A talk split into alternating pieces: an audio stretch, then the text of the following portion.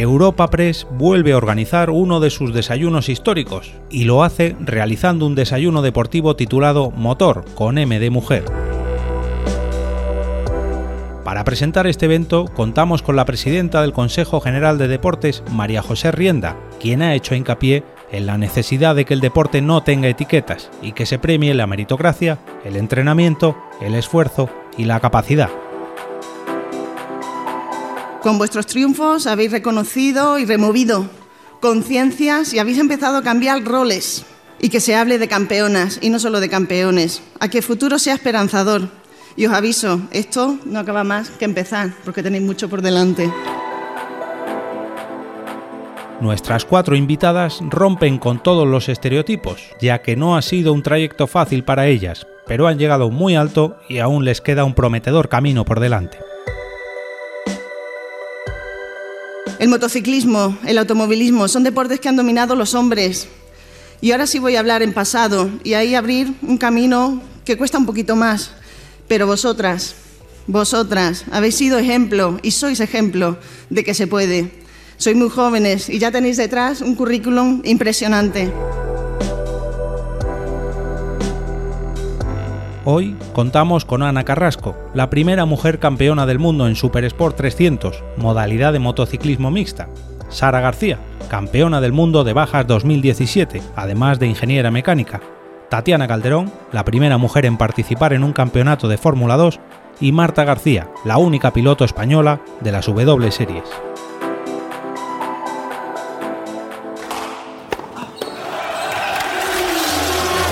Quieres estar al tanto de toda la actualidad deportiva, puedes visitar la sección de deportes de nuestro portal de noticias europapress.es.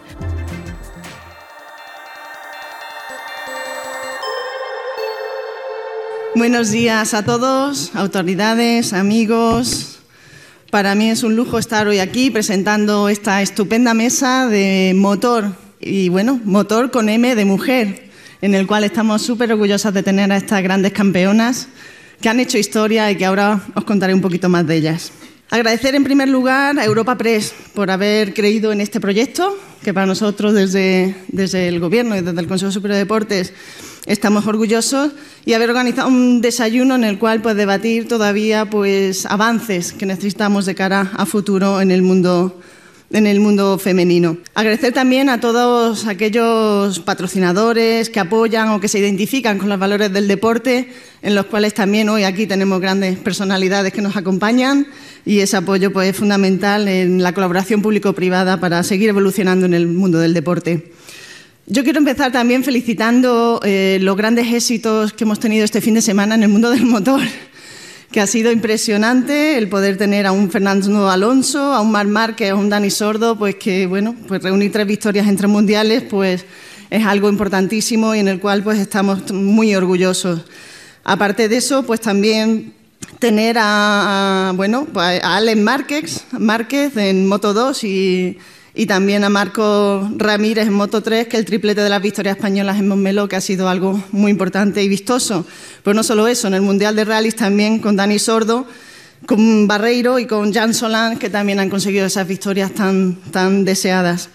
A partir de ahí empezamos con mujer, mujer y motor.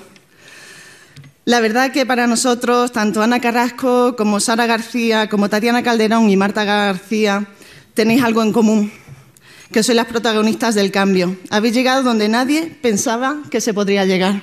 Las cuatro habéis creído en ese objetivo, pero sobre todo habéis creído en vosotras mismas. Gracias a eso habéis logrado algo muy importante, triunfar en el mundo del motor y abrir un camino que ya no tiene vuelta atrás. Con vuestros triunfos habéis reconocido y removido conciencias y habéis empezado a cambiar roles y que se hable de campeonas y no solo de campeones, a que el futuro sea esperanzador y os aviso, esto no acaba más que empezar, porque tenéis mucho por delante. Esto es imparable y estamos en ello, en el deporte, para que el deporte no tenga etiquetas y que solamente se premie a la meritocracia, el entrenamiento, el esfuerzo y la capacidad. Cada uno pone su granito de arena desde cualquier ámbito y desde el Gobierno lucharemos hacia esas nuevas políticas de igualdad en el deporte en el cual en el, proyecto de la ley del deporte estamos impulsando. Es una lucha de todas las mujeres y todos los hombres, y todos tenemos que creer y trabajar por una igualdad real. Y solo juntos conseguiremos que esté cada día más cerca. Es cierto que está cambiando la mentalidad y la educación, pero todavía queda mucho que hacer, mucho. En vuestro caso, hay que sumar, además, que el mundo del motor tradicionalmente ha sido un mundo muy masculino. El motociclismo, el automovilismo son deportes que han dominado los hombres. Y ahora sí voy a hablar en pasado y ahí abrir un camino que cuesta un poquito más. Pero vosotras, vosotras habéis sido ejemplo y sois ejemplo de que se puede. Sois muy jóvenes y ya tenéis detrás un currículum impresionante. Derribáis barreras con vuestro esfuerzo, superación y constancia. No se trata de una presentación, me gustaría hablar ahora un poquito más de cada una de ellas, porque todas han aportado mucho al deporte español. Ana Carrasco, joven, menudo currículum tiene. Primera mujer lograr un campeonato del mundo de motociclismo sobre asfalto en una modalidad auténticamente mixta, donde hombres y mujeres luchan juntos en igualdad de condiciones. 2018, Campeonato del Mundo de Super Sport 300, motos comerciales de baja cilindrada. Es una de las tres categorías en rango de título mundial dentro del Campeonato del Mundo FIM de Superbikes. En el 2017, con 20 años solo, se convirtió en la primera mujer en ganar la prueba del mundo de motociclismo y en el 2018 se convirtió en la primera mujer en ganar el Campeonato del Mundo de Motociclismo en su modalidad. Con tres añitos se subió en la, moto de su hermana y enseguida vio el futuro que tenía que estar vinculado a dos ruedas. Con 16 fue la primera española en puntuar en un mundial de Moto 3 y de ahí no ha parado hasta lograr lo que nunca antes se había hecho y había hecho una mujer. Debes estar muy orgullosa de lo que has conseguido, de verdad, porque nosotros lo estamos. Gracias a tu esfuerzo y sacrificio, los pilotos que vengan detrás lo tendrán algo más fácil. Las pilotos. Tu objetivo, como bien dices, es revalidar el título logrado en el pasado, el año pasado, y ya habrá tiempo de pensar lo que venga después. Y estoy segura que vendrán grandes cosas, sobre todo en categorías reinas de la Superbike o, ¿por qué no?, soñar con la MotoGP algún día, que estaría, sería genial.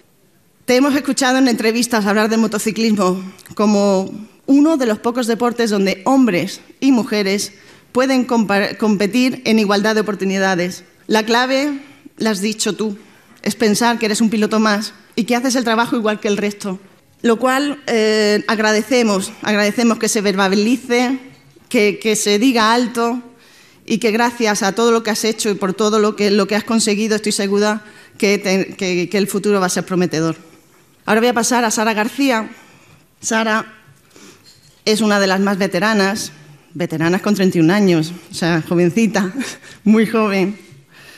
Lleva muchos años luchando por sus sueños, campeona del mundo de bajas 2017 y auténtica luchadora.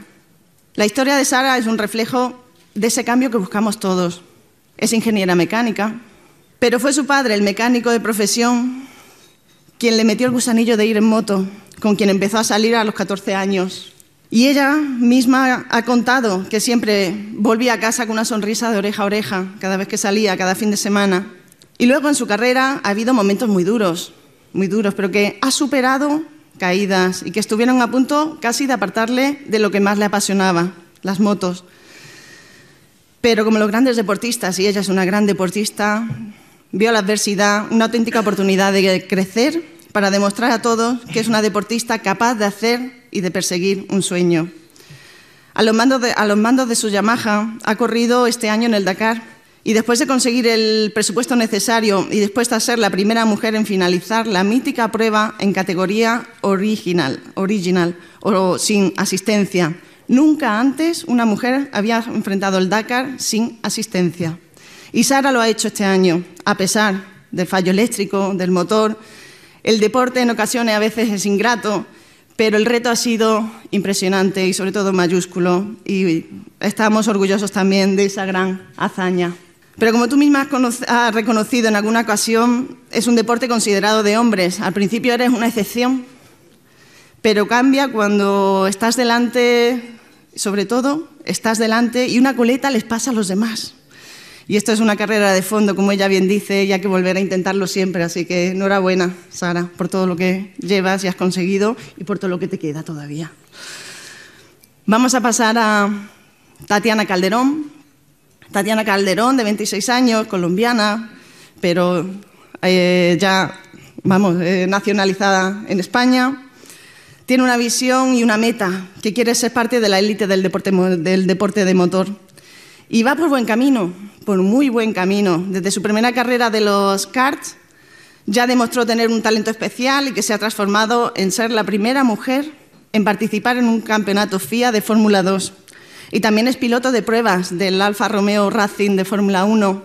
Y cuando el equipo apuesta por una piloto es porque realmente tiene potencial y sobre todo han visto una evolución importante de cara a futuro.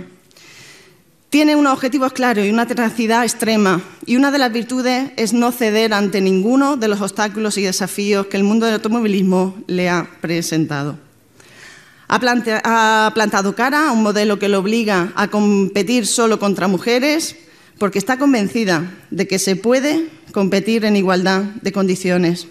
Ha luchado también fuera de las pistas para que los ingenieros acepten una puesta a punto concreta para tu estilo de pilotaje y te has ganado el respeto y la admiración de todos por tu forma, sobre todo, de entender el deporte y conseguir lo que quieres.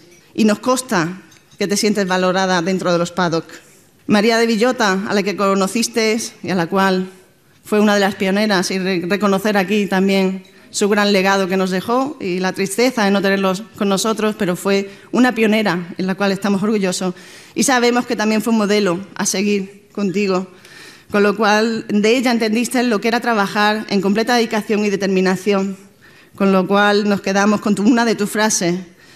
Hay que cambiar la cultura del mundo del motor para que se abran más puertas. Y eso no es solo en el motor, en muchas otras áreas del mundo del deporte. Así que enhorabuena y a seguir. Vamos a pasar a Marta García.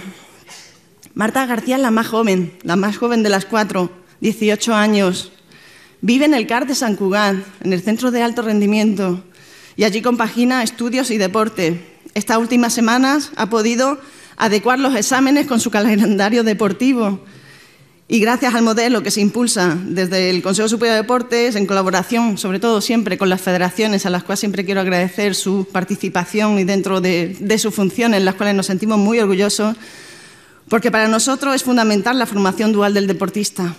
Y hoy, bueno, yo os tengo que contar un secreto, aunque a lo mejor mañana tienes tu último examen, puede ser, de lo que antiguamente llamamos la selectividad y ahora se llama la EBAU. Con lo cual ha hecho un esfuerzo, se ha venido, quería estar con vosotros, quería contar su experiencia y aquí la tenemos.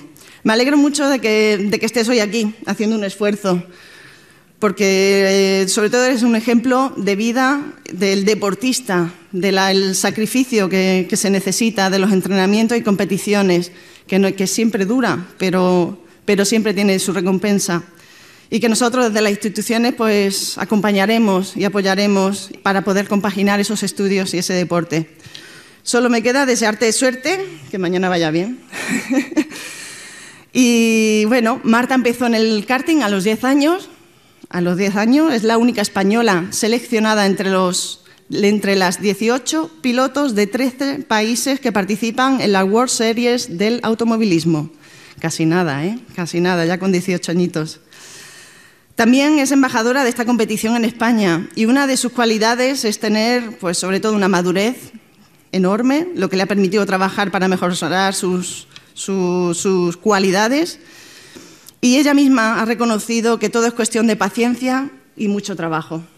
Y además, su familia siempre ha sido un apoyo, y un apoyo fundamental, que te ha animado para que te dediques al mundo del motor, donde te has ganado el respeto de todos a base de resultados. Marta, para tu juventud ya eres un referente. Las niñas más pequeñas ven en ti que hay una mujer que compite en monoplazas y que eso es realmente importante porque les anima a querer ser como tú. Y eso hará que aumente la base de deportistas y que más pronto que tarde haya el mismo número de mujeres que de hombres compitiendo.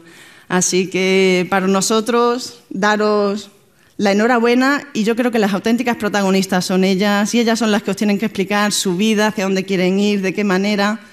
Y así que daros la enhorabuena a todos, a Europa Press, a todos los que estéis presentes, autoridades y amigos y amigas del deporte. Gracias.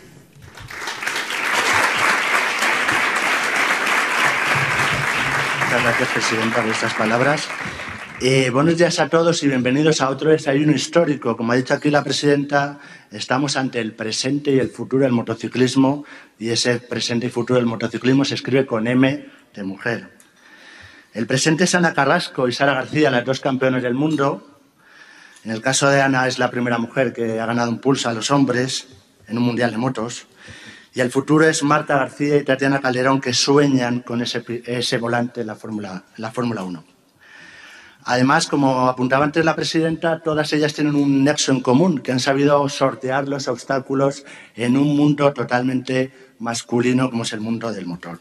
También, como ha comentado la presidenta, muchas gracias a ellas porque es complicado traer a deportistas en plena competición. Dos de ellas tienen, eh, Ana y Tatiana, compiten este próximo fin de semana y otras dos, Sara y Marta, compiten, tienen el Mundial a principios de julio. Así que muchas gracias por, por el esfuerzo. Tampoco sabía lo del examen. Mucha suerte mañana en el examen, Marta. Y vamos a empezar. Eh, voy a recoger un poco lo que ha dicho la presidenta en su, en su discurso. El camino es imparable. Estamos hablando de motor y tenemos aquí a cuatro pilotos que son el presente y el futuro, como decía. Son el presente y el futuro y sobre todo para nosotros son grandes referentes del deporte español. Eh, como decía antes, eh, grandes deportistas que, que, ayudan a que otros se, se, vean o se visualicen para que, que bueno, pues consigan uh, enganchar a más deportistas femeninas y en la cual pues, nos sentimos orgullosos. Y desde, mm, desde, bueno, desde el Consejo Superior de Deporte ya sabéis que, que, bueno, que las políticas que estamos siguiendo, sobre todo con el anteproyecto de ley, para nosotros es muy importante. Luchamos por la igualdad, luchamos para que se puedan tener mayores, mayores posibilidades, eh, sobre todo pues, bueno, en conciliación, en maternidad, en, en, en ayudar a que la deportista pues, tenga de cara a futuro pues pueda tener eh, bueno, pues su condición de deportista de alto nivel y que no lo pierda si, se queda en gestación. También a la hora de, las ayudas y sobre todo con los acontecimientos de excepcional interés ayudamos mucho al deporte y a la colaboración público-privada que nos ayuda a que esas empresas se inviertan inviertan en, en, proyectos importantes y que nos hace lógicamente más grande el deporte español y en el cual pues ahí estamos muy orgullosos de la parte de Universo Mujer en el cual pues, ha impulsado políticas específicas y que nos ayudan a que, a que esas deportistas pues, tengan todavía más, más recursos. Para nosotros es importante el avance en España que se está teniendo en deporte femenino. Eh, estamos acostumbradas a, ya a que, aunque son pocas, consiguen las mejores medallas, los mejores resultados en Juegos Olímpicos, eh, pero queremos más. Sabemos que se ha evolucionado mucho en el mundo del deporte pero queremos seguir avanzando en, una igualdad efectiva y en eso pues todavía hay mucho, hay mucho por delante. El 8M ya sabéis que fue un antes y un después para toda la sociedad para reivindicar la igualdad de la mujer y el deporte no se queda atrás, el deporte es igual, el deporte también quiere su espacio y, reivindicar esa, parte que necesita que sea por igual.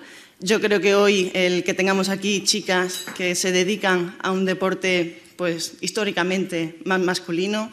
Sabemos de la grandeza, de la fuerza, de la fortaleza que tienen para seguir evolucionando y sobre todo seguir luchando por estar ahí delante. Así que mi mayor reconocimiento a ellas. Pienso que, están haciendo un trabajo fantástico, pero no solo a ellas, también tenemos aquí deportistas de triatlón, he visto por allí a, a, otros, o sea que tanto ellas como ellos estamos muy orgullosos porque son cada uno son referentes españoles y que están haciendo una labor fantástica y nosotros desde las instituciones pues ayudaremos siempre a seguir impulsando políticas que ayuden a, su rendimiento. Así que muchas gracias. Bueno, voy a empezar con ellas. Ana, a, a la izquierda la presidenta. Ana, ¿has estado este fin de semana en el paddock del Gran Premio de Cataluña? Bueno, me gustaría primero que comentaras un triplete histórico, los tres españoles eh, campeones del mundo. ¿Has sentido cierta nostalgia? Porque como escribiste creo que en Twitter, eh, has estado en la casa en la que estuviste tres años. ¿Qué has sentido este fin de semana y cómo valoras este triplete de, de los pilotos españoles en el Gran Premio de Cataluña? Bueno, la verdad creo que, que, el fin de semana en Montmeló ha sido increíble para los españoles. Al final conseguir el triplete, eh, los dos hermanos Márquez que hayan vuelto a ganar y Marcos también que haya conseguido la primera victoria en el Campeonato del Mundo, creo que bueno, es importante para, para el motociclismo español. Eh, seguimos teniendo muchos pilotos de referencia y al final todo eso siempre, siempre ayuda a los que venimos por detrás a poder llegar. Así que, bueno, como comenté en Twitter, eh, siempre me hace ilusión poder volver allí. Al final, bueno, eh, dediqué tres años de mi carrera deportiva a estar en ese paddock y siempre es bueno volver, saludar a toda la gente y, bueno, encontrarme con viejos amigos que, que, siempre me hace ilusión. Y bueno, nunca se sabe si, si algún día volveré o no, pero está claro que, que bueno, ahora mismo mi, mi, cabeza está al 100% en el Mundial de Superbikes, estoy muy feliz allí y bueno, eh, me gustaría seguir mucho tiempo. Supongo que será un hasta luego, ¿no? Como, como decías, ¿no? Que a lo mejor dentro de a medio plazo quieres volver y después, como apuntaba la presidenta, te preguntaré por tu sueño de MotoGP. Bueno, sí, al final eh, MotoGP es la meta y eso está claro. Eh, el objetivo es llegar allí. Ahora bueno, soy joven, tengo 22 años y me quedan muchos por delante, así que bueno, de momento tampoco pienso mucho en el futuro, la verdad. Lo que tengo que hacer, eh, estamos a mitad de temporada, el objetivo es intentar, como has dicho antes, revalidar el título y bueno, es lo único que tengo en la cabeza de momento. Así que de cara al futuro está claro que, que bueno, de aquí a cuatro o cinco años me gustaría bueno, correr en la máxima categoría, o bien en Superbike o bien en MotoGP, pero ahora mismo hay que pensar en el presente y seguir trabajando porque bueno, pensar en el futuro no ayuda a ganar carreras. Buen titular, Ana. Eh, una pregunta más y paso para las siguientes ponentes. Eh, hablaba antes también la presidenta de igualdad, para poder igualar y sobre todo para haber ganar, para haber ganado, como has ganado tú a los hombres, Cuéntanos un poco cómo es tu preparación física, porque será muy exigente. Bueno, yo creo que la preparación física al final en todos los deportes es muy exigente. Está claro que, bueno, en mi caso, el competir contra hombres hace que tenga que, bueno, que trabajar más para intentar que mi físico sea igual, pero al final, eh, en un plano así general, creo que la preparación es parecida al resto de pilotos. Que creo que cada uno tiene su sistema, todos trabajamos para bueno, llegar en buena forma al circuito y al final el deporte de motor creo que es algo que depende mucho también de, otra gente. Eh, sí que las carreras se ven, vemos al piloto que va encima de la moto y vemos que gana o pierde, pero está claro que, alrededor del piloto hay mucha gente, hay un equipo, hay una fábrica, hay mucha gente trabajando para que ese piloto pueda estar en la carrera y, y competir a un nivel alto. Entonces, bueno, creo que al final somos un pack, eh, un equipo y, el piloto no puede ganar si el resto del equipo no funciona y al contrario tampoco. Así que creo que, lo más importante siempre es encontrar el, entorno adecuado, la gente que, luche y te ayude a ir en la dirección que tú quieres y, un poco remar todo en la misma dirección porque ganar un campeonato del mundo siempre, siempre muy difícil.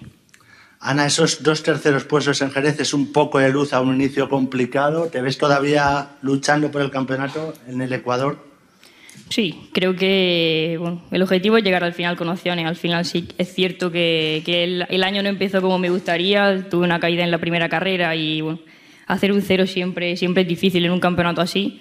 Pero bueno, yo sigo con la, con la misma ilusión. Al final creo que, que si conseguimos ganar carreras llegaremos al final de año con, con opciones de título. Aún quedan cinco y bueno, venimos de hacer dos terceros puestos en Jerez, me han hecho subir mucho en, en la clasificación general y creo que, que, bueno, confío en que, si, en que si seguimos trabajando igual, la primera victoria del año llegará pronto y si, si conseguimos ganar carrera, al final eh, conseguiremos el título.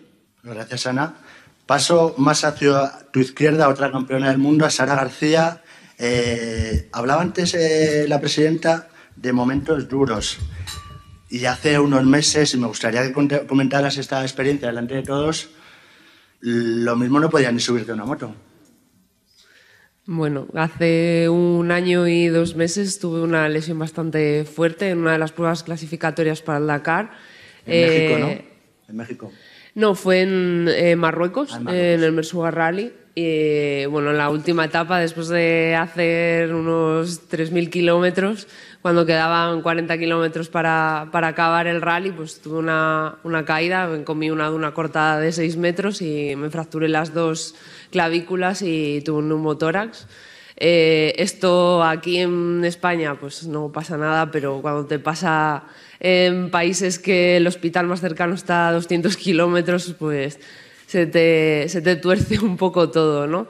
Al final, bueno, no, podía, eh, no podían repatriarme en avión porque debido al neumotórax y bueno, no me quería operar allí, así que le dije a los doctores que estaba perfecta, que, que me iba a casa mi padre me raptó, que es mi mecánico, y bueno, pues dos días después de furgoneta y ferry, pues estaba, estaban ya en el box esperándome para, para operarme. Así que bueno, fue una de las etapas más duras de, del rally. ¿Y cómo fue ese proceso para volver a subirte a una moto? Porque he leído que no tenías ni ganas de volver a subirte a una moto. Es duro. Siempre después de una lesión, pues te cuesta, ¿no? Subirte. Más cuando ha sido algo que ha sido bastante traumático, no solo por lo que es eh, la operación o, o, el daño físico, ¿no? sino el, el, daño psicológico. Además, venía de una temporada muy dura. Era solo abril y ya había tenido tres lesiones muy fuertes. Y bueno, piensas, oye, ¿qué pasa? ¿El destino me está mandando alguna, alguna señal que, que no tengo que seguir por aquí o, o qué? Pero bueno, poco a poco con, trabajo conseguí recuperarme, no solo físicamente, sino mentalmente también. Creo que es un plano que tenemos un poco olvidado los deportistas más amateurs, como, en mi caso, ¿no? que, lo compagino con, mi trabajo. Al final no tienes tiempo para todo y te dedicas como mucho al plano físico. Y bueno, de cara al Dakar, pues ya vimos que todo el entrenamiento mental era fundamental también después de, esta lesión pues fue algo que, que, lo agudizó. Bueno, tu destino era el Dakar, porque oías historias de pequeña de tu padre que había estado en el Dakar, en el equipo Hernández y Fernández, creo que fue, y, y supongo que era el objetivo que has pasado de no saber si quieres eh, subirte a una moto a plantearte disputar el Dakar y encima en la categoría original sin asistencia. No está mal. Bueno, el Dakar en mi casa siempre ha estado presente, ¿no? Como decías, mi padre ha estado cuatro años de, de, mecánico y pues siempre he tenido historias del Dakar en mi casa, siempre he estado rodeada de, de gente, gracias a mi padre, pues que, que ha compartido ese, ese mundo pero era algo que veía como muy lejano, ¿no? Era al final una meta que, que a todos los que nos gusta el off-road es la meta, pero bueno, para una mujer creo que es un paso de gigante. ¿no? Este año decían que había récord de mujeres inscritas. Eh, de 500 participantes éramos 17 mujeres. Creo que, bueno, el, que cada vez seamos más está muy bien, pero ese récord hay que ir batiéndolo año a año. Entonces te puedes imaginar lo que es para una mujer entrar en, en, en, en el Dakar, ¿no? Y más en una categoría que jamás ha habido ninguna mujer al final todo el mundo te miraba como diciendo, te miraban día a día, ¿no? A ver cómo ibas evolucionando, si conseguías pasar las pruebas que, te ponían diariamente en Dakar. Y bueno, creo que dimos la talla. Eh, fue un fallo mecánico lo que me dejó fuera, pero, pero creo que lo hicimos bien. Este año estamos buscando el presupuesto para poder volver en la misma categoría y, y a ver si podemos finalizar la prueba. Bueno, una, una, buena compañera, porque deseaste después de ese abandono que tu rival, que era la rusa, que acabara y lo hizo. Sí, la verdad que eh, para mí fue todo un orgullo, porque ver que una mujer ha podido finalizarlo, pues me da fuerzas a mí para, para poder afrontarlo el año que viene. Bueno, puede ser la primera española, todavía tenemos ese reto.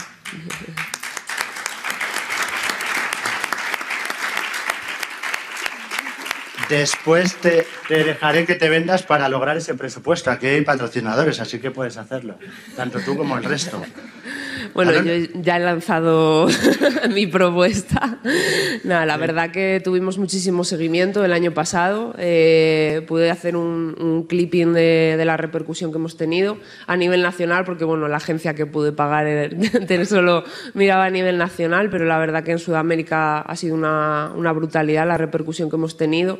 Y solo en dos meses, en diciembre y enero, hemos generado 5 millones de euros. O sea que yo creo que para las empresas... Ahí queda el dato para las marcas. yo creo que merece la pena ¿no? el, la inversión, aparte de que no solo se invierte en, en una imagen, se invierte en valores y, y en deporte. Bueno, pues muchas gracias. De una piloto singular a otra singular, a la más joven, a Marta, Marta García, es paisana porque es nacida en Alicante, que es una, bueno, en Denia, exactamente.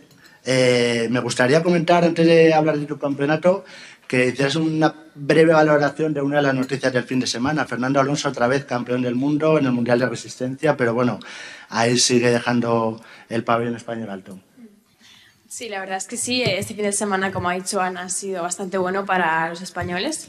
Eh, también para Fernando. Eh, la verdad es que muy contenta. No pude, no pude estar viendo realmente la carrera mucho porque estaba con lo del estudio y tal para la SELE.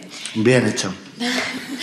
Pero bueno, la verdad es que eh, muy orgullosa yo también de, de, eso porque al final es un orgullo español y, y sí, la verdad. Bueno, cuéntanos a los que conocemos poco cómo es el campeonato en el que participas, que bueno, que vas muy bien, vas tercera. Eh, y antes en el café nos comentabas la velocidad y me gustaría que la compartieras aquí con toda la gente, la velocidad que alcanzan esos coches que a mí me ha dejado congelado. Bueno, este coche alcanza 250 kilómetros por hora. Eh, y bueno, el campeonato es un campeonato de mujeres que se ha hecho este año. Eh, con, al, fin y al cabo es una oportunidad para todas las mujeres que no tenemos ese apoyo económico para poder estar compitiendo en un campeonato de monoplazas eh, sin coste, sin coste alguno. Y bueno, al final hacer kilometraje, son seis carreras, cada carrera nos van cambiando el ingeniero y el mecánico, lo cual por una parte es una ventaja y por otra parte es otra desventaja, porque mm, yo creo que a los pilotos sí que nos gustaría tener el mismo ingeniero todas las carreras, porque al final coges esa conexión con el ingeniero que necesitas. Pero bueno, es así y la verdad es que al final es eh, pues una oportunidad increíble para coger kilómetros y, y experiencia. Bueno, las rivales que tienes, que son la británica y la holandesa, son complicadas, pero bueno, ¿cómo te ves en la próxima carrera en Alemania? Bueno, pues es un circuito que no he estado, es Nürburgring. Y bueno, la verdad es que con muchas ganas. Y bueno, a ver si podemos estar otra vez en el podio, la verdad, como en la primera carrera en Hockenheim. Y a ver si, si podemos estar ahí. Te preguntaba antes a Sara por la, por la, y a Ana, perdona, por la condición física. ¿Cómo es la, la preparación física? En este caso tú compites contra chicas, pero bueno, tu objetivo a, a medio largo plazo es estar en el Mundial de Fórmula 1. ¿Cómo es la preparación física de Marta? Que si encima tienes que compaginarla con los estudios. Sí, la verdad es que sí, estoy en el Centro de Alto Rendimiento de San Cugat y bueno, allí entreno todos los días, eh, por la tarde, bueno, por la mañana y por la tarde, eh, dos veces al día.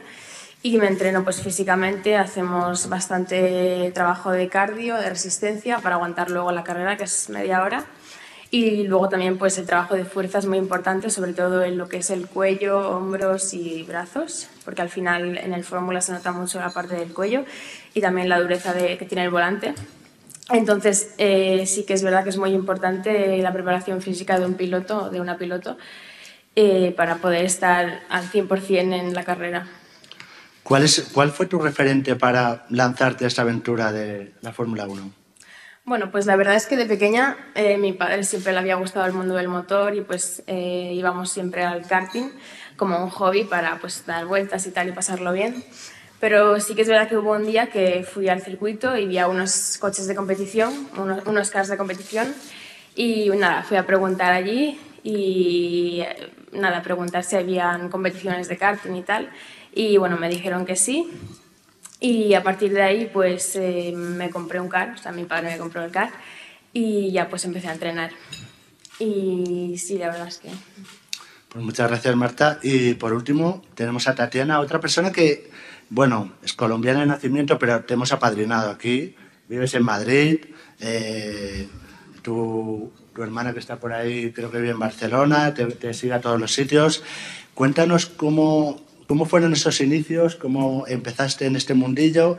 Y tu objetivo ya lo sabemos, es estás en el segundo escalón, es subir ese escalón que te falta para la Fórmula 1.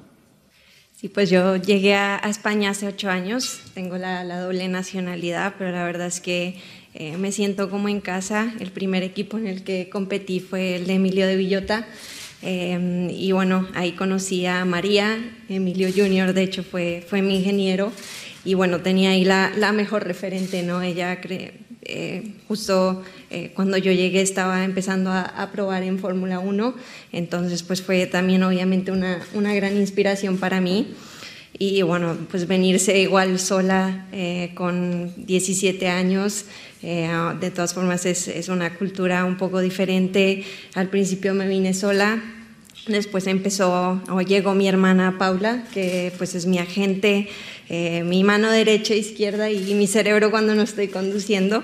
Eh, ella fue quien realmente me, me, hizo probar el karting cuando tenía nueve años. Fui a una pista de alquiler, compré un turno de cinco minutos y, y, me enamoré de la velocidad y la adrenalina y bueno, todos los días como que eh, esa pasión por, por lo que hago crece. Eh, hoy en día estoy compitiendo en la Fórmula 2. El año pasado me monté por primera vez a un, a un coche de Fórmula 1.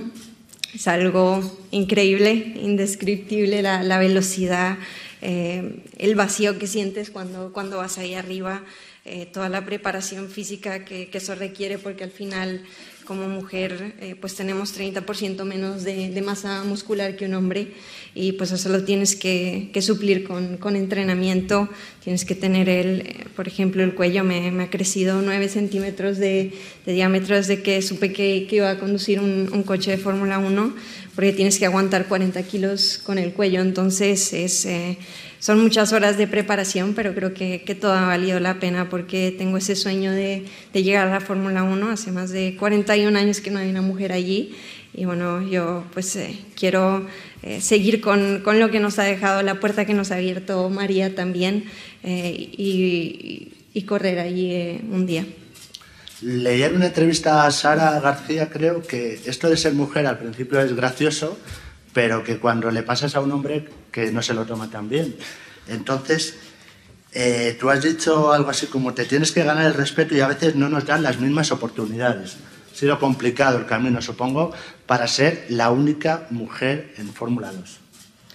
Sí, la verdad es que me habría encantado decir que, me han tratado como a cualquier otro piloto, pero pues como dependes mucho del coche también que tengas dentro del equipo, eh, pues tienes un coche que va un poco mejor que otro, cuando dos décimas es eh, estar primero o estar octavo, eh, te empiezas a dar cuenta quién tiene el, el mejor motor o el, o el, caballo ganador.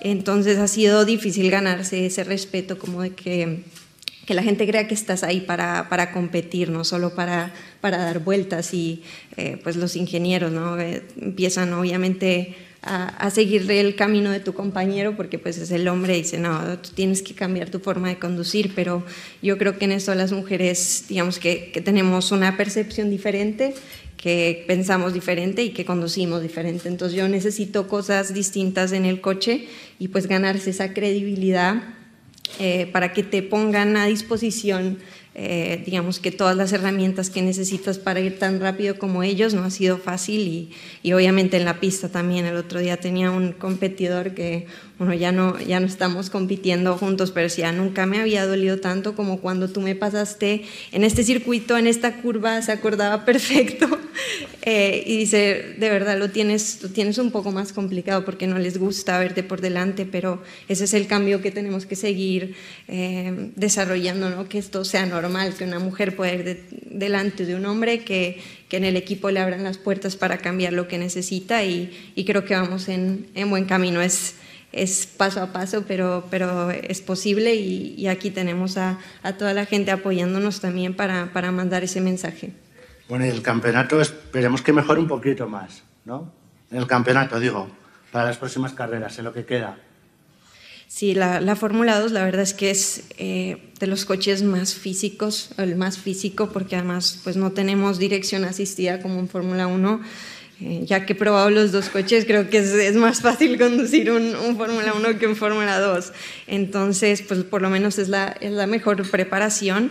Eh, pues es muy duro porque hay pilotos que, eh, que llevan cinco años en la categoría, este es mi primer año y, no ha sido un, un, camino fácil, el hecho de también es, es, la primera vez con el equipo, tienes que entenderte con toda, con toda la gente, así que bueno, no he sumado puntos todavía este año, venimos con, con dos carreras ahora en, en, Francia y en Austria las próximas dos semanas y ojalá estar ahí entre, entre los diez primeros eh, será nuestro, nuestro objetivo. Pues muchas gracias, Tatiana. Ana, sobre lo que comentaba antes eh, Tatiana, ¿has notado una diferencia del año pasado a este? Porque ahora eres la campeona, te miran de forma diferente, te tratan de forma diferente.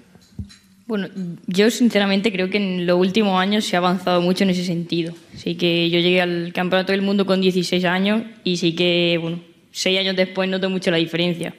Al principio sí que es verdad que todo el mundo se fijaba mucho si lo hacías bien, si lo hacías mal, o bueno, todo el mundo estaba un poco encima pero creo que se ha ido avanzando mucho y que, bueno, sobre todo en, en mi sector, en, en, el motociclismo, creo que, que bueno, se ve muchísimas más, más, mujeres trabajando no solo como pilotos, sino también dentro de los equipos. Yo, por ejemplo, este año tengo un, una chica trabajando en mi mecánica y bueno, hay más ingenieras, hay gente que trabaja de telemetría, mucha gente en la organización. Entonces creo que, bueno, dentro del motociclismo se está avanzando en ese sentido. Sí que a nivel de, de piloto aún falta que, que, haya muchas más, pero creo que en general dentro del paddock eh, el número de mujeres ha crecido muchísimo en los últimos años. Y en mi caso, bueno, sí que creo que al final se me mira un poco diferente, pero no creo que por el hecho de ser mujer. Creo que al final todo el mundo se fija en el campeón y eso es así, lo hemos hecho todos cada año. Y ahora mismo en este caso, pues me ha tocado a mí ser la campeona y llevar el número uno. Entonces está claro que este año tengo bueno, mucha más gente que se está fijando, mucha más gente que quiere ganarme. Al final es lo lógico y lo normal, pero sí que bueno, yo creo que, que se va avanzando mucho. Eh, se está, bueno, yo noto un cambio desde hace seis años hasta aquí y creo que, que bueno, se está trabajando en, en la buena dirección me gustaría que más chicas empezaran de pequeña y que, y que, el número de pilotos femeninas crezca, porque sí que es verdad que bueno, en el Campeonato del Mundo ahora mismo somos cuatro o cinco. Y bueno, eh, sobre todo en España, que, que, creo que uno de los, dentro de, de, la velocidad es uno de los países más fuertes, pues sí que, que me gustaría que creciera ese número y que, sobre todo cuando las que estamos dejemos de estar, puedan llegar otras que, que, que compitan en el Campeonato del Mundo y que siempre podamos tener un poco un, un referente femenino en el Mundial. Creo que va todo muy rodado, nunca mejor dicho. Y precisamente sobre lo que acabas de decir, Irene Rivera, diputada y piloto de helicóptero y relaciones institucionales de Ellas Vuelan Alto, pregunta, ¿qué le dirías a las niñas para que se hagan pilotos? Bueno, convencer a alguien de que se haga piloto es difícil. Yo creo que al final es algo que, tienes que llevarlo dentro, que te tiene que gustar como cualquier deporte y que te guste tanto como, como para poder sacrificar otras muchas cosas de tu vida a cambio de eso.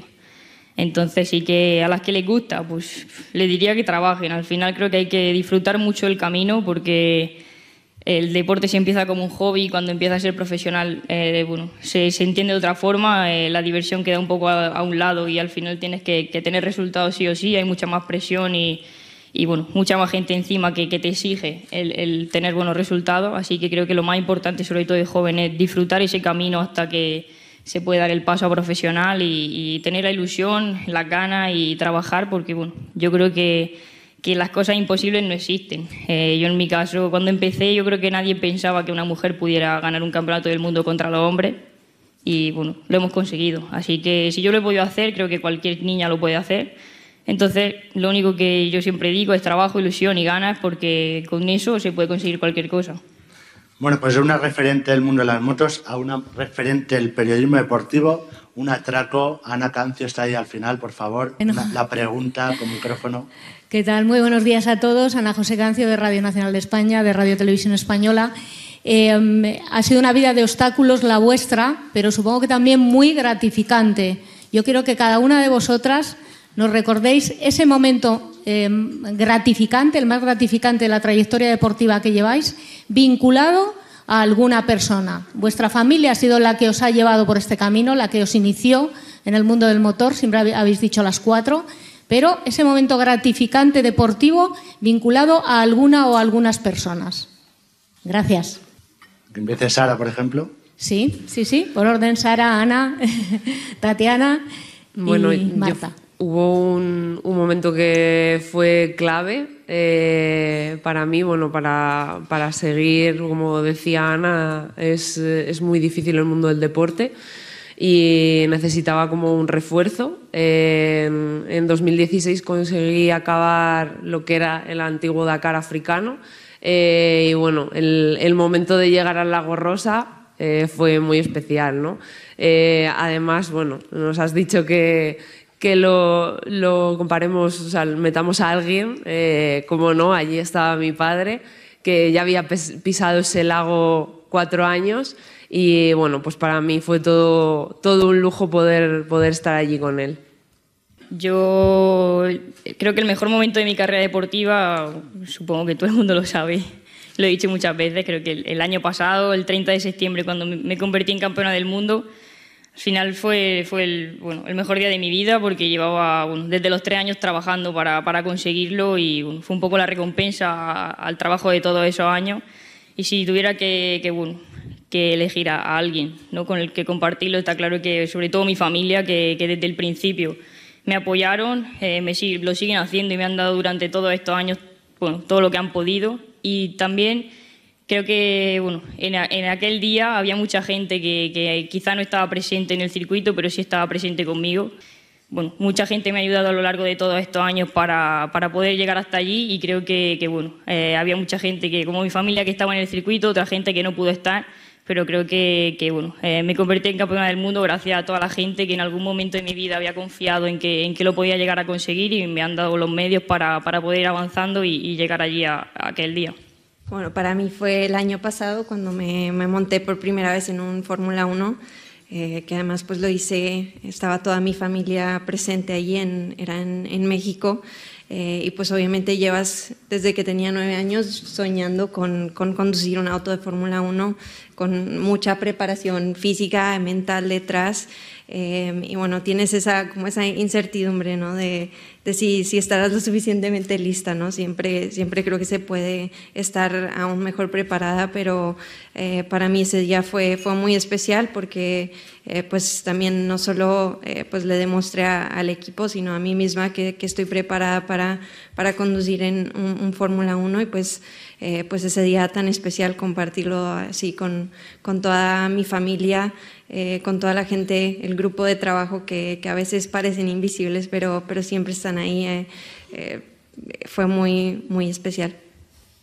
Bueno, para mí mi mejor momento, mi mejor año, por así decirlo, fue en 2015 en karting, cuando gané la, el trofeo de la industria, que era un trofeo bastante importante en ese momento, que competían muchos pilotos de nivel alto. Y bueno, habían así como 30, 40 pilotos y lo gané. Y la verdad es que estaba muy orgullosa por todo el trabajo hecho durante, desde, bueno, desde que tenía 10 años que empecé. Y fue un momento pues eh, muy, estaba muy contenta y tenía a, mis, a mi familia, a mi padre y a mi madre allí, la verdad, y fue pues todo como el entorno era muy, muy bueno y yo diría que ese fue mi mejor momento hasta ahora. Bueno, pues muchas gracias a las cuatro. Tengo aquí una pregunta del presidente, me gustaría que le hiciera por, con micrófono, del presidente de la Federación de Automovilismo, el señor Aviñón, para Marta García. Me gustaría que usara el, el micrófono eh, y que se dirija a ella. Y aprovecho, porque también le pregunta Eva Molleja, de la Federación Española de Automovilismo, cómo ha sido la manera de hacer compatible deporte y estudios. Nos hablabas antes de, de ese examen y si realizas algún tipo de preparación psicológica. Señor Aviñón. Gracias, muy buenos días. Bueno, en primer lugar, eh, felicidades por este, este foro de mujer con M de motor y bueno, mi agradecimiento a Europa Press por hacerlo posible. Mi pregunta para Marta es muy sencilla. Quisiera preguntarle cómo ve el actual Campeonato de España de karting, si la volveremos a ver en la categoría de KZ2 y sobre todo que nos expliques cómo es una categoría de KZ2 para que todo el mundo sepa la dureza, la dureza que conlleva. Gracias. Bueno, pues la verdad es que yo he corrido el karting desde el 2000, no sé ahora muy bien, desde el 2012 o así. Eh, empecé en Alevín, luego cadete y tal, hasta llegar a la, a la, categoría más alta, que es la KZ2, eh, que es la única que va con marchas. Las otras categorías son automático.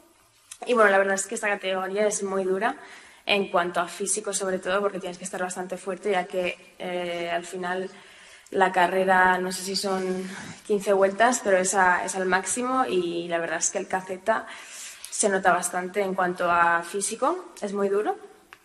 Y bueno, eh, a ver si hace tiempo que no voy al Campeonato de España. Estaba mirando a ver si puedo ir a Azuera este año, a ver qué tal, cómo está todo por allí, porque hace tiempo que no voy y con ganas de ir a ver. Esto sí que es un atraco de Marta. Vamos al extremo de la, de la, mesa. Sara García, comentaba antes eh, Ana Carrasco que nunca hubiera imaginado que podía ganar a los hombres. Una tal Laia Sanz dice que ve inconcebible ganar en motos. Me gustaría primero que te vendas, porque creo que necesitas 100.000 euros para, para el Dakar de 2020, que te vendas bien, ya lo has hecho antes. Y después eh, que hables del próximo Dakar, que va a cambiar Sudamérica por Oriente Medio, ¿qué te parece? Y este comentario de tres preguntas. El comentario de Laia de que ve imposible, ya queda un décima, ve casi que es el tope de ganar a los hombres en motos. Bueno, Laia yo creo que siempre se está reinventando, ¿no? Eh, se pone una meta y llega a la rebasa. Este año pensaba que que no iba a quedar ni siquiera entre los 20 primeros debido a, todo el año que ha estado con, un problema de salud bastante grave. Eh, ha llegado, lo ha vuelto a hacer otra vez. Eh, entonces, bueno, yo creo que es cuestión de tiempo, está allí, está arriba. Eh, tiene la preparación, la misma preparación que, los hombres, ha estado hace poco en el, Mundial de, de Enduro Extremo al final se marca retos muy grandes, esta vez tampoco lo, ha podido conseguir, pero sé que, es una trabajadora brutal y que, lo va a conseguir. Yo creo que ella nos ha abierto el camino en, el mundo del off-road, igual que, María de Villota lo hizo en el automovilismo, y creo que, es un gran referente y que seguirá derrumbando esos muros. Bueno, tu Dakar de 2020, vas a volver, eh, ¿con qué equipo? No sé, con el mismo, ¿no? El presupuesto y ese cambio de filosofía, ahora nos vamos a Oriente Medio, ¿qué te parece? Bueno, seguiremos con Yamaha España para, para este 2020. Eh, al final es, es, mi casa. Mis padres han tenido el concesionario durante treinta y pico años, así que conozco a, a, un montón de gente allí dentro y bueno, son parte de mi familia. Eh, creo que es muy importante, como, como decían ellas, crear ese, ese vínculo. ¿no? Yo me siento muy arropada con ellos, así que de momento no vamos a cambiar. Eh, y bueno, el, cambio de Sudamérica a, Oriente Medio creo que va a ser positivo, tanto como para los pilotos como para el país. ¿no? Creo que es un país en que eh, la mujer está, está en un segundo plano y bueno, ya se han empezado a, dar pasos hacia la, hacia la igualdad. Eh, en julio del año pasado ya pudieron eh, comenzar a conducir. Creo que el Dakar ha tenido algo que ver en esto, así que espero que, que se vayan abriendo, abriendo puertas para ellas eh, cuando vean nuestro ejemplo. Y bueno, en, lo que es la prueba deportiva en sí, creo que mm, para mí, por ejemplo, va a ser mejor porque en Perú era solo arena 100%. Eh, y bueno, yo con el pequeño percance que tuve en abril, pues no, no, llegaba a mis mejores condiciones, ¿no? Fue también debido a la falta de presupuesto, no, no pude ir a rodar a Marruecos, que es donde solemos entrenar más dunas. Así que, bueno, me enfrenté por primera vez a mis demonios allí en Perú y, bueno, fue difícil, sobre todo las dos primeras etapas. La segunda salían los coches delante, así que fue realmente duro encontrarte con toda la arena pisada y, llena de roderas. Pero, bueno, conseguimos ir poco a poco venciendo esos miedos y, y pudiendo avanzar en las etapas. Pero ahora, en 2020, nos espera un terreno súper cambiante, más estilo africano.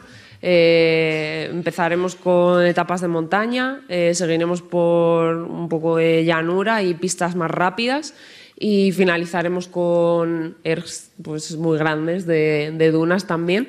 Pero bueno, creo que va a ser positivo para todos los pilotos porque no solo va a ganar o, van a poder estar ahí arriba eh, los pilotos a los que se les dé bien la arena, ¿no? sino que se va a ver a un piloto pues, más multidisciplinar y que tenga más posibilidades. Y en cuanto al presupuesto, bueno, para ir en, mi categoría sin asistencia, que ahí te ahorras también unos ceros, eh, pues el presupuesto son unos 50.000 euros, solo la inscripción son 16.500 euros. Así que bueno, pues estamos luchando para, para poder estar en la línea de, de, salida en 2020. ¿Y tú como Laia crees que es imposible ganar en motos para una mujer? Yo creo que no. Con trabajo creo que podemos, podemos ser iguales. Además, siempre lo digo, el rally es una de las modalidades que creo que es en las que podemos eh, destacar más. No solo es físico, no solo es fuerza, es yo creo que un 70% mental. Y también hay que saber navegar y hay que pensar mucho encima de la moto. Es una carrera de, de 15 días eh, en la que puede pasar de todo y, tienes que lidiar con, con muchísimas situaciones que, que, te ponen realmente al máximo y creo que en eso tenemos las mismas capacidades que los hombres, así que yo creo que lo dice Laia, pero lo dice con la boca pequeña. La boca pequeña, ¿no? Una curiosidad, ¿cuánto pesa la moto que llevas? Pues llena de, de gasolina Unos 170 kilos más o menos. Una buena preparación física. Eh, Ana, lo comentabas antes al principio de pasada, tu gran sueño es el MotoGP. ¿Te ves qué plazos te das para competir y si también tienes ese sueño imposible de ganarlo algún día, como has comentado alguna vez? Bueno, ¿y por qué no? Al final, yo creo que con trabajo se puede llegar. Eh, está claro que el plazo no, no, no, hay, porque tengo 22 años, me pueden quedar, igual me pueden quedar dos, que me pueden quedar 10. Entonces, bueno, al final lo que te he dicho antes, hay que ir mirando un poco más al presente. Sí que creo que me queda mucho por aprender, eh, muchas cosas que, tengo que mejorar y al final, bueno, competir en MotoGP, bueno, hay 18 pilotos en todo el mundo, así que llegar allí es muy complicado pero creo que, estoy trabajando en la buena línea, siempre tengo ilusión y ganas y creo que cada año soy mejor piloto, así que, bueno, ¿por qué no de aquí a cuatro, cinco años, seis, poder estar allí?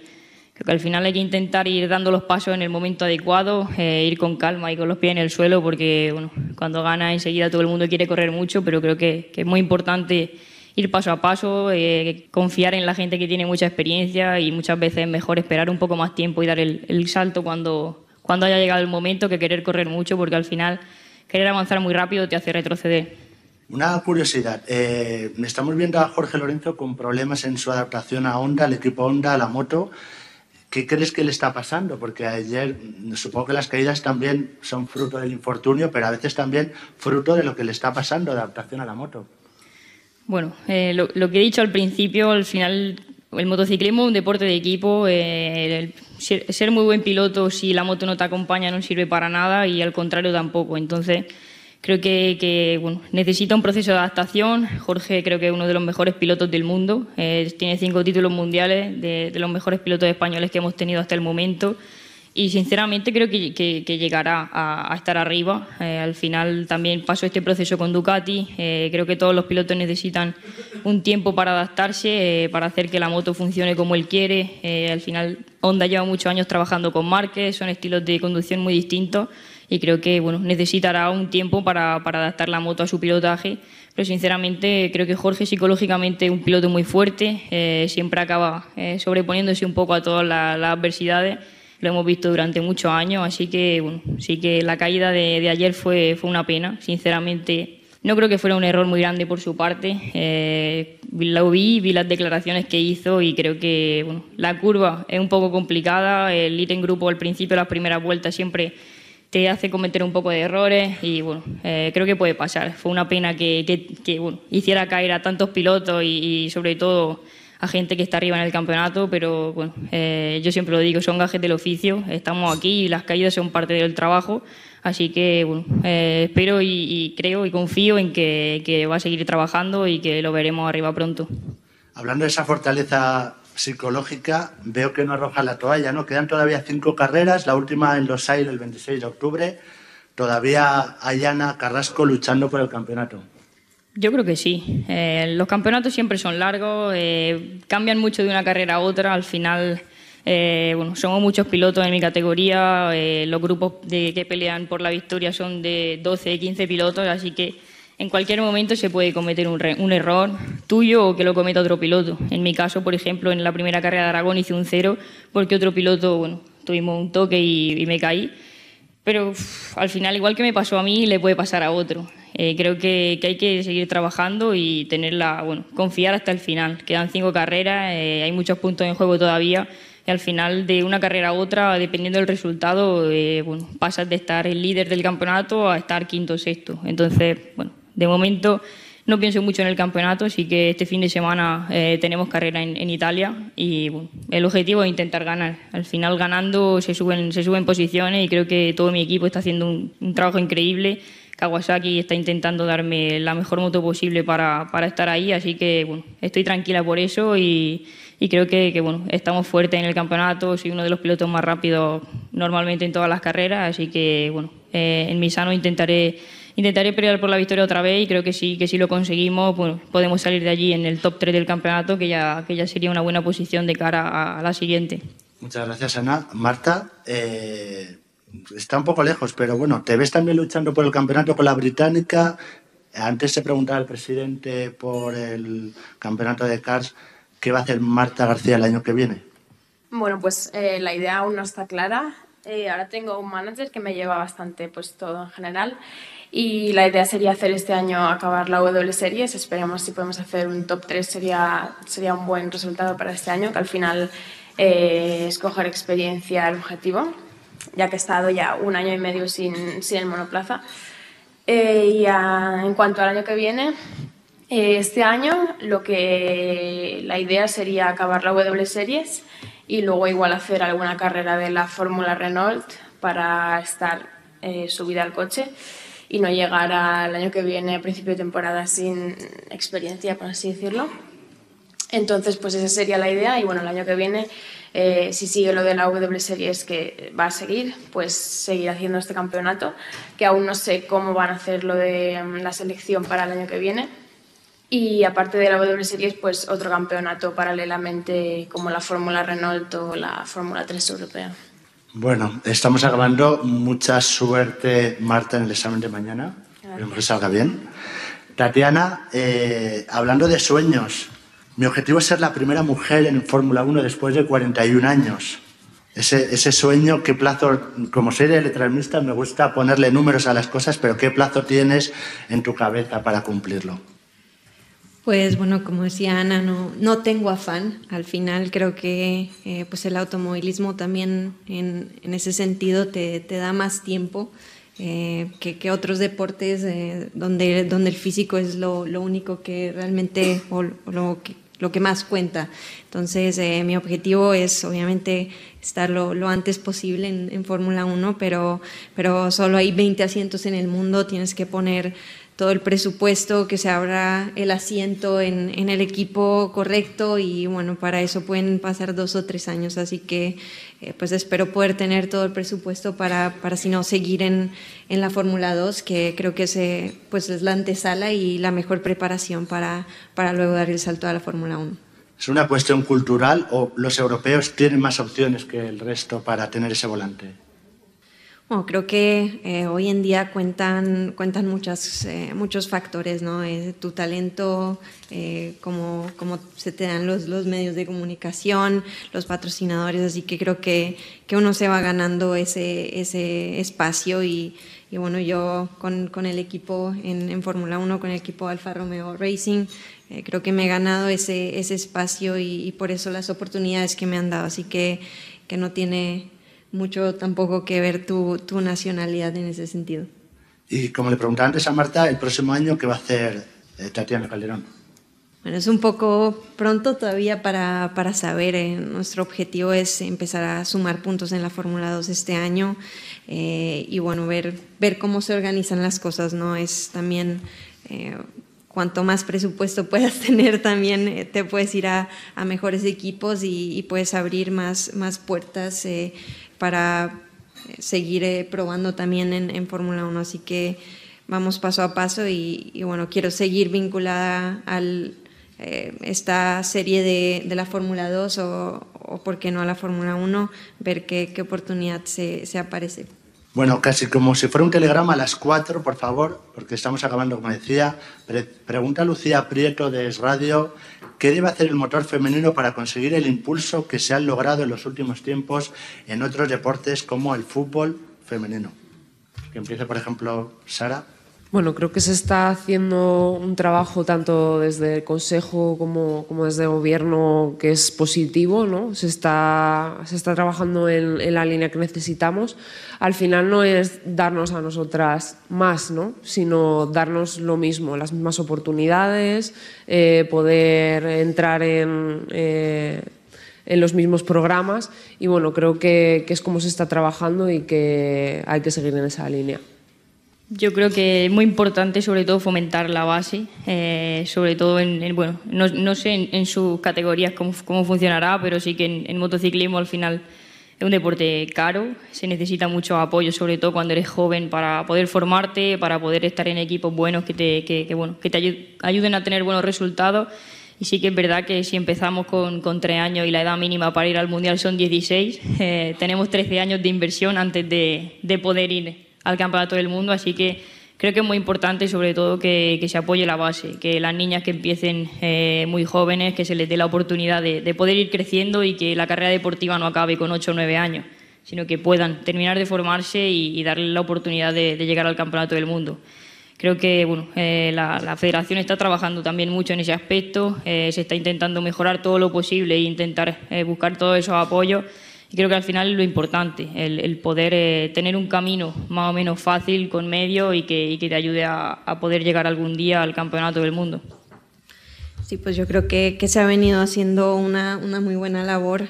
poco a poco vamos viendo más eh, más mujeres en, el automovilismo en, todas las ramas, eh, pero sí creo que, tienes que empezar desde, desde el karting. Eh, a fomentar más la participación de las mujeres.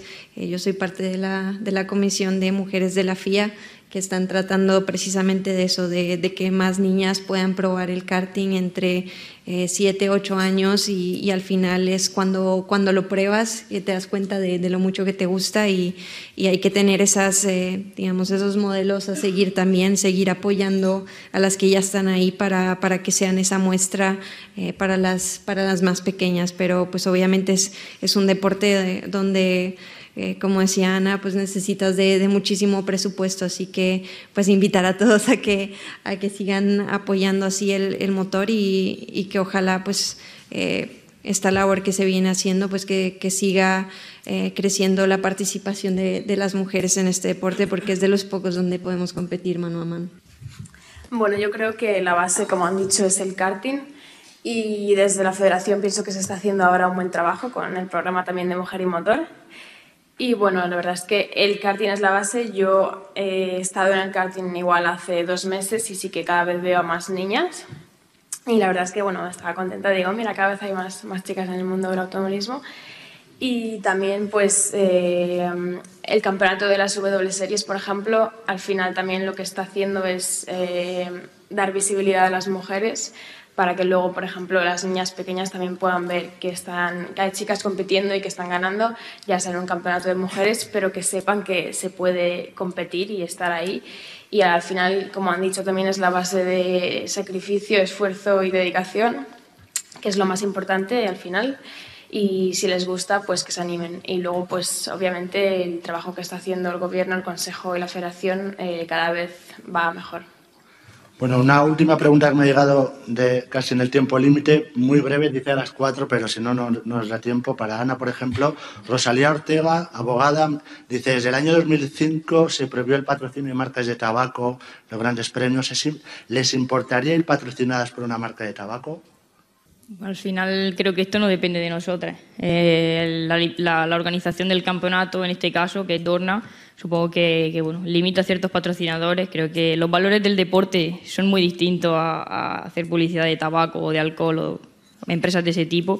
Creo que nosotros, bueno, eh, somos deportistas, eh, fomentamos una vida sana, ¿no? de otro tipo de, de valores muy diferentes entonces está claro que a cualquier deportista le, viene muy bien tener un patrocinador así, como una empresa de tabaco que es súper grande y te da un apoyo brutal.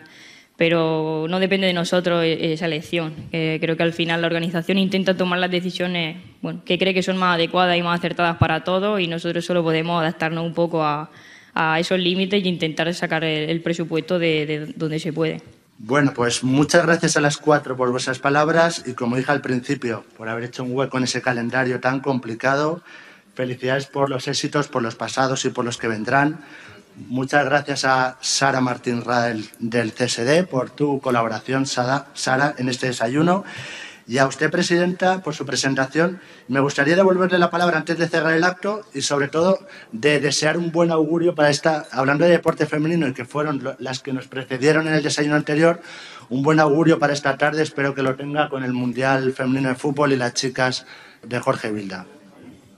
Bueno, eh, muchas gracias. Sí, hombre, eh, toda la suerte para las chicas en el Campeonato del Mundo con China. A las seis tendremos el partido.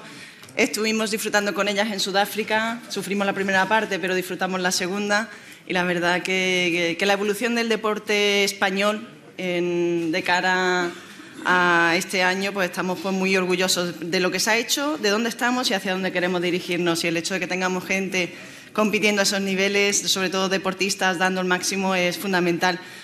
Yo lo único que quiero Mm, comunicar, pues, sobre todo un poco las reflexiones generales de, la mesa Son deportistas que físicamente, técnicamente y psicológicamente lo están dando todo, que nadie les ha regalado nada, que solo han trabajado cada segundo, cada minuto, cada, cada momento para poder rendir al máximo nivel, que es un orgullo estar entre ellas aquí en esta mesa. Que, son nuestras referentes, y como antes decía, no solo, no solo ellas, sino todos los deportistas que estáis aquí hoy. Y eh, tengo aquí una cita que me gustaría compartir con vosotros, que es una cita de una científica italiana que se llama Rita Levi Montalcini, que dice que las grandes mujeres han cambiado la historia, que han cambiado la historia, no necesitaron nada más que su inteligencia. Sabemos que hay mucho detrás, que están trabajando, que, lógicamente lo único que es desearle lo mejor y, y, sabemos que lo van a conseguir. Así que seguimos en esa línea. Desde el Gobierno seguiremos trabajando e impulsando políticas que ayuden a que se pueda rendir más y daros las gracias, sobre todo también a la prensa que hacéis que llegue estos mensajes, que se conozcan otros deportistas que no son los de, los de siempre o los que solemos ver de normal y que hagamos eco porque también son nuestras referentes y que necesitan también esa publicidad y ahí tenéis mucho también que ver los medios de comunicación, con lo cual agradeceros también la implicación de todos los medios de comunicación en esos deportes emergentes, en esas deportistas emergentes y en todos aquellos que están haciendo ese trabajo inmenso detrás, ayudando a que, a que todo funcione. Así que muchas gracias a todos porque al final la colaboración entre público, privado, deportistas y todo, todo el sistema hacemos grande el deporte español. Así que muchas gracias.